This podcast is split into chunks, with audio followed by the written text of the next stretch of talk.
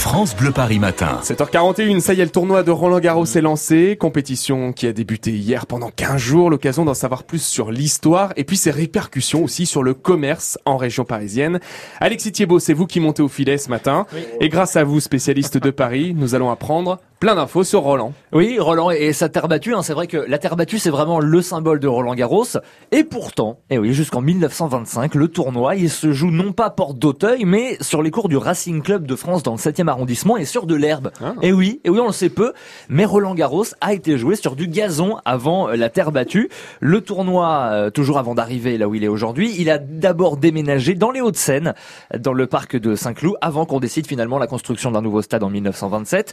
Alors l'emplacement qu'on choisit pour ce nouveau stade, c'est un terrain vague, un terrain vague de 3 hectares près de la porte d'Auteuil et de Boulogne-Billancourt. Ce stade, on va lui donner le nom d'un célèbre aviateur mort dix ans plus tôt, le premier à avoir traversé la Méditerranée en avion, Roland Garros. Et quand on voit ce que c'est devenu, c'est absolument incroyable. On parle de ces internationaux ce matin avec des infos étonnantes et notamment Roland Garros qui fait vivre vraiment le commerce francilien hein, en termes de fruits notamment.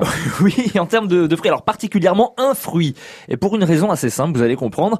Est-ce que vous savez quel est le fruit qu'on donne euh, aux joueurs euh, en général avant, après un match ou même pendant un match On les voit manger ça pendant sur ouais, cours? C'est le même fruit qu'on a quand on écoute France Bleu Paris le matin. On a la banane. Exactement. Une tonne de bananes est distribuée aux joueurs chaque année. En comparaison, nous en, en francilien, on mange en moyenne euh, par an 12 kilos. Ah quand même. Autre star du tournoi de Roland Garros, vous l'avez sans doute aperçu à la télé si vous regardez les matchs, le Panama, le chapeau Panama, ce chapeau blanc orné d'un ruban noir, c'est un peu l'emblème de Roland Garros, c'est d'ailleurs l'objet le plus vendu pendant la quinzaine, 40 000 exemplaires écoulés euh, chaque année. Et puis, vous qui jouez au tennis euh, en région parisienne, vous qui êtes licencié euh, de la FFF, un chiffre qui va vous faire rêver. 70 000 balles de tennis sont utilisées chaque année à Roland Garros, utilisation assez courte, hein. la durée de vie d'une balle de tennis à Roland Garros, c'est quelques jeux, et puis après, hop, c'est c'est l'opération euh, balle jaune. On récupère toutes ces balles pour en fabriquer des terrains de sport synthétiques en caoutchouc notamment pour euh, les gymnases d'Île-de-France. Et voilà qui va faire plaisir à tous les amoureux de la préservation de l'environnement. Jusqu'au 9 juin, il y a donc les internationaux de France de tennis.